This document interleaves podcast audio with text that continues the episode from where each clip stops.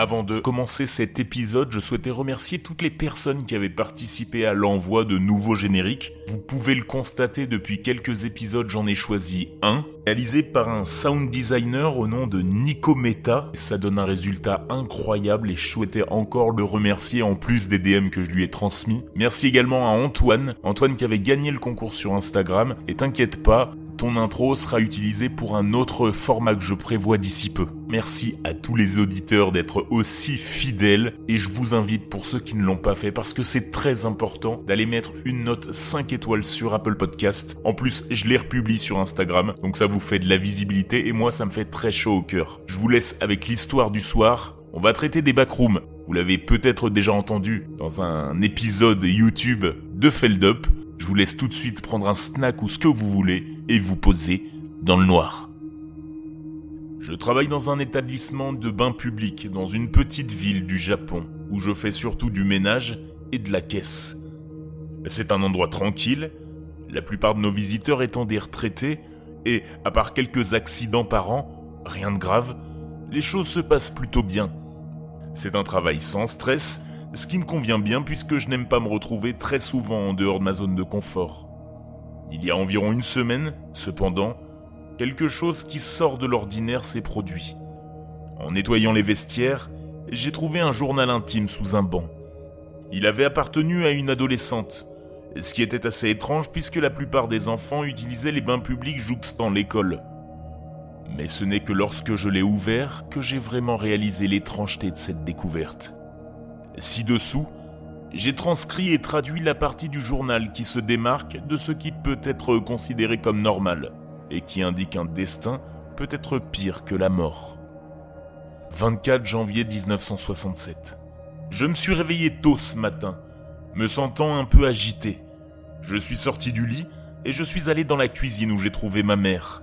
Nous avons commencé à nous disputer presque immédiatement. Elle me comprend pas et je ne supporte pas de vivre sous son toit. Nous étions toutes les deux en train de crier à la fin de la dispute. Je suis sorti en trompe de la maison et je suis allé trouver Kimura. Je lui ai raconté ma dispute avec ma mère et elle a proposé que nous allions au bain public le lendemain. J'ai immédiatement accepté. C'est exactement ce dont j'ai besoin. Je vais aussi inviter certains de nos autres amis pour que ce soit encore plus amusant. 25 janvier 1967. Je m'habille dans le vestiaire après avoir passé la journée au bain public avec mes amis. Soudain, un silence étrange s'est installé et j'ai réalisé que j'étais toute seule. En quittant le vestiaire, j'ai remarqué que l'environnement était différent.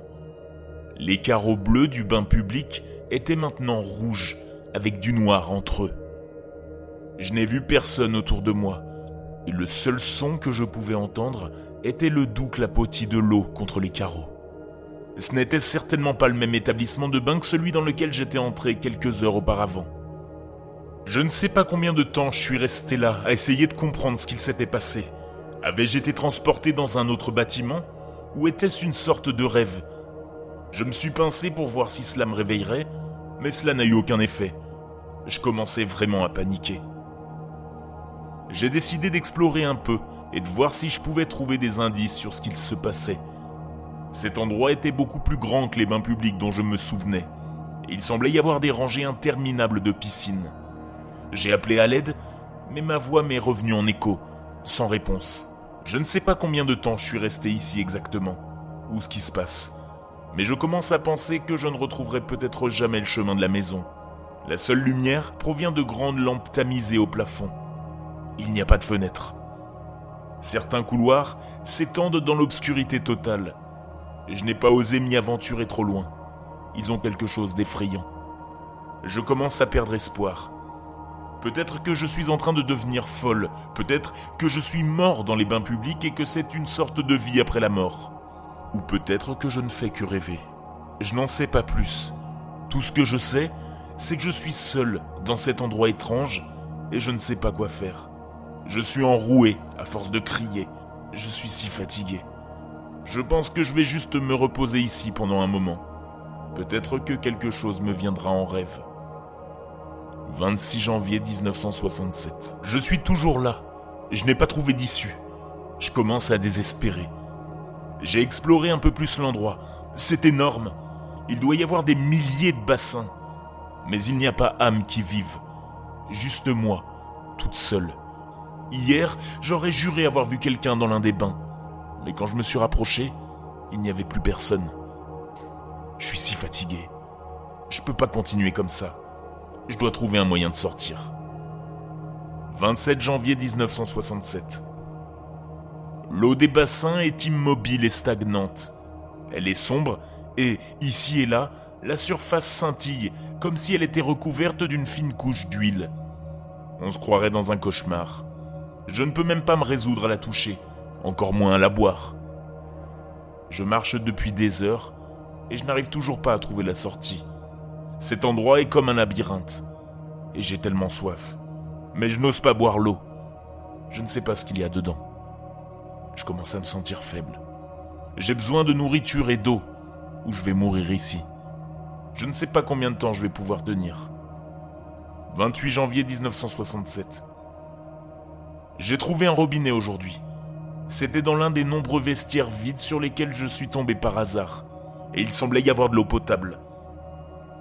J'avais tellement soif que je me fichais de savoir si c'était sûr ou pas. J'ai bu et bu jusqu'à ce que mon estomac me fasse mal. L'eau était rouillée et elle avait un goût étrange, mais je m'en fichais. J'avais besoin d'eau et c'était la seule chose que j'avais trouvée. Je me suis reposé un moment après avoir bu, puis j'ai recommencé à explorer. Je n'ai toujours pas trouvé de sortie, mais au moins je n'ai plus soif. 30 janvier 1967. Je commençais à me sentir vraiment faible, et je savais que je devais trouver de la nourriture rapidement. Sinon, je ne m'en sortirais pas. J'étais sur le point d'abandonner tout espoir lorsque je suis tombé sur une plus grande pièce avec des arches et des escaliers, tous recouverts du même rouge et noir que tout le reste. Cela me rappelait une cathédrale, mais en beaucoup plus sinistre. Il y avait quelque chose qui me donnait la chair de poule. J'étais sur le point de me retourner et de partir quand j'ai vu quelque chose qui a fait s'arrêter mon cœur. Un corps était allongé sur le sol, à moitié caché dans l'ombre. Je me suis approché prudemment, ne sachant pas à quoi m'attendre. C'était un homme, et il était mort. Il n'y avait aucun signe de violence, mais ses yeux étaient grands ouverts et fixes, et son visage était déformé par la terreur. Je ne sais pas ce qui lui est arrivé, mais je sais que je ne veux pas rester dans le coin pour le découvrir. Je dois partir d'ici. 31 janvier 1967. Je commence à me sentir vraiment mal. Je pense que l'eau que j'ai bue était empoisonnée. Je vomis et j'ai un terrible mal de tête. Je dois trouver de l'aide rapidement ou je vais mourir. J'ai réussi à me traîner sur mes pieds et à tituber un peu plus longtemps, mais je n'ai rien trouvé. J'ai tellement soif, mais je n'ose plus boire d'eau. Je ne sais pas ce qu'il y a dedans. Je commence à voir des choses maintenant. Je vois des gens dans les bains, mais quand je m'approche, ils disparaissent. J'entends des voix, mais quand j'essaie de les suivre, elles s'évanouissent. Je suis en train de perdre la tête. 1er février 1967. Je ne sais pas combien de temps encore je pourrais tenir le coup. J'ai tellement soif et je vois des choses qui ne sont pas là. Des mouvements dans le coin de mes yeux. J'ai des hallucinations. Je suis si fatigué. Je pense que je vais m'allonger et me reposer un moment. Peut-être que les choses auront plus de sens quand je me réveillerai. 11 février 1967. Je trébuchais dans la faible lumière. J'arrivais à peine à me tenir debout. Je marchais depuis des heures et je commençais à penser que je tournais en rond. J'avais tellement soif et ma tête tournait. J'ai vu une piscine devant moi et j'ai lentement titubé vers elle. Elle était plus sombre que les autres, et on aurait dit qu'elle descendait dans les profondeurs de la terre. Je me suis allongé sur le bord de la piscine et je me suis penché. J'essayais de voir le fond, mais c'était trop profond. Je suis resté allongé un moment, trop faible pour bouger. J'ai dû m'endormir car l'instant d'après, j'étais réveillé et quelque chose bougeait dans l'eau j'ai vu une grande forme sombre tourner en rond dans les profondeurs. Cela m'a rempli de terreur. Comme elle se rapprochait de plus en plus de la surface, j'ai traversé la pièce en courant pour m'enfuir. Je ne sais pas ce qu'était cette chose, mais je ne veux plus jamais la revoir. 14 février 1967. La couleur rouge des carreaux me donne des vertiges et des nausées. Ça me rappelle le sang. Je n'en peux plus, il faut que je sorte d'ici. Où que j'aille, il n'y a que des piscines et des couloirs. Ils se ressemblent tous, et ils sont tous remplis de cette eau stagnante et imbuvable. 16 février 1967. J'ai tellement soif. Je vais boire l'eau, même si elle est dangereuse. J'ai rempli d'eau le creux de mes mains et j'ai bu. C'était dégoûtant, mais j'avais tellement soif que je m'en fichais. Presque immédiatement, je me suis senti malade. J'ai eu des crampes d'estomac pendant des heures. Je suis resté allongé sur le sol, trop faible pour bouger. Je pense que ça y est, je vais mourir ici. 18 février 1967. J'ai repensé au cadavre que j'ai vu plus tôt. Je continue à me demander qui il était et comment il est mort. A-t-il été empoisonné par l'eau, comme moi, ou est-ce quelque chose d'autre qui l'a tué? Je suis si fatigué. Je ne peux même plus garder les yeux ouverts. Je vais me reposer un peu. 20 février 1967. Je n'arrive pas à croire que cela fait presque un mois que je suis arrivé dans cet endroit. J'ai l'impression que ça fait une éternité. Je suis si faible que je peux à peine bouger. Je suis sûr que je vais bientôt mourir. Je ne sais pas pourquoi je m'accroche encore. C'est peut-être parce que je refuse de croire que c'est la fin. Je continue à espérer que quelqu'un me trouvera, même si je sais que c'est peu probable. 25 février 1967. C'était mon anniversaire aujourd'hui. J'ai maintenant 17 ans, et je devrais être dehors avec des amis à faire la fête. Au lieu de cela, je suis seul dans ce cauchemar. Maman me manque aussi. Je sais qu'elle m'aurait fait un gâteau et chanté joyeux anniversaire. Peut-être que c'est l'enfer, et peut-être que c'est ma punition pour toutes les fois où j'ai été une ado insolente. Si c'est le cas, je le mérite. J'aurais dû être plus gentil avec elle. 3 mars 1967. Je suis de plus en plus faible. Je ne peux presque plus bouger. Je suis allongé au même endroit depuis des jours.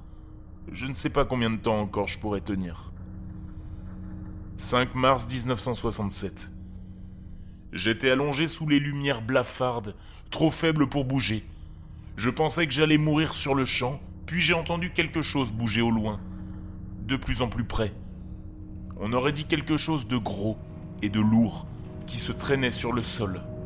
J'étais terrorisé et je me suis levé de force. J'ai trébuché dans la pièce, puis j'ai couru aussi vite que je le pouvais. Je ne sais pas ce que c'était, mais je sais que je ne veux pas le rencontrer. 10 mars 1967. Je marche depuis des heures, comme d'habitude, et je n'arrive toujours pas à trouver la sortie. Tout me semble familier et inconnu à la fois. J'ai monté et descendu des escaliers, traversé des trottoirs et des couloirs. Tout se ressemble. Ce n'est qu'un flou de rouge et de noir. J'essaie de trouver le courage de plonger dans l'une des piscines profondes, celle dont on ne voit pas le fond. Peut-être que c'est le moyen de sortir. Mais que faire s'il y a une autre créature comme celle d'avant? 12 mars 1967. Je ne peux pas m'empêcher de penser à la chose qui me chassait. Je n'arrive pas à me débarrasser de l'impression qu'elle est toujours là, à ma recherche. Comment puis-je être encore en vie? Je n'ai pas mangé depuis plus d'un mois. Ce n'est pas naturel, c'est comme si cet endroit jouait avec moi, se jouait de moi. Je suis de plus en plus faible, et ce n'est qu'une question de temps avant que cette chose ne me rattrape. Le bruit de l'eau, le clapotis contre les carreaux et les gouttes qui tombent du plafond, tout cela ressemble à des bruits de pas, comme si quelque chose venait pour moi. 17 mars 1967. Hier, j'ai trouvé un journal sur le sol. Il était en partie brûlé. Je ne reconnaissais pas la langue, mais je pouvais voir quand il avait été imprimé. 5 septembre 2005. Les images étaient étrangement colorées, plus vives que tout ce que j'avais vu auparavant sur un morceau de papier. Elles montraient des gens dans des vêtements que je n'avais jamais vus, souriants et heureux. J'ai fixé le papier pendant un long moment en essayant de comprendre ce que je voyais. Cela doit venir du futur. Mais comment est-il arrivé ici? Et comment suis-je arrivé ici? 20 mars 1967. J'ai tellement soif. Je marche depuis des jours. Je sais que je n'irai pas bien loin. J'ai pensé à la chose que j'ai entendue. Je me demande si elle est toujours là, dehors, à ma recherche. 21 mars 1967. Je ne suis plus sûr de ce qui est réel. Je continue à voir des choses qui ne sont pas là. Hier, j'ai vu ma mère. Elle était debout devant moi, souriante. Mais quand j'ai essayé de lui tendre la main, elle s'est évanouie. Je sais que je suis en train de devenir folle. 23 mars 1967. J'ai revu ma mère aujourd'hui.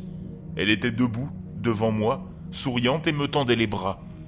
J'ai essayé de lui tendre la main, mais elle a disparu dans les airs. Elle me manque tellement. J'aimerais pouvoir rentrer chez moi. 25 mars 1967. J'ai entendu cette chose affreuse venir vers moi à nouveau. Juste quelques petites pièces derrière moi. Cette fois, elle a aussi hurlé. Je suis si fatigué. Je ne peux pas continuer à courir. Je vais sauter dans l'une des piscines les plus profondes et plonger dans l'obscurité. Peut-être que c'est le moyen de sortir. Peut-être que c'est ce que j'ai cherché tout le temps. Je laisse le journal ici. Il sera détruit par l'eau de toute façon. J'espère que quelqu'un le trouvera et pourra donner un sens à ce qui m'est arrivé. J'ai tellement peur. Mais je suis aussi si fatigué. Je veux juste que tout cela se termine. Je ne sais pas ce qu'il y a là-dessous, mais ça ne peut pas être pire que ce qui me poursuit. Je suis désolé, maman. J'aurais tellement aimé pouvoir te dire au revoir. Ce qui est si troublant, c'est qu'au début de 1967, une jeune fille a disparu dans notre ville paisible. Et le dernier endroit où elle a été vue, c'est ici, dans l'établissement où je travaille. J'espère qu'elle s'en est sortie d'une manière ou d'une autre. Peut-être dans un passé lointain ou dans le futur. Et que ce n'était pas seulement l'obscurité éternelle qui l'attendait au fond de cette piscine.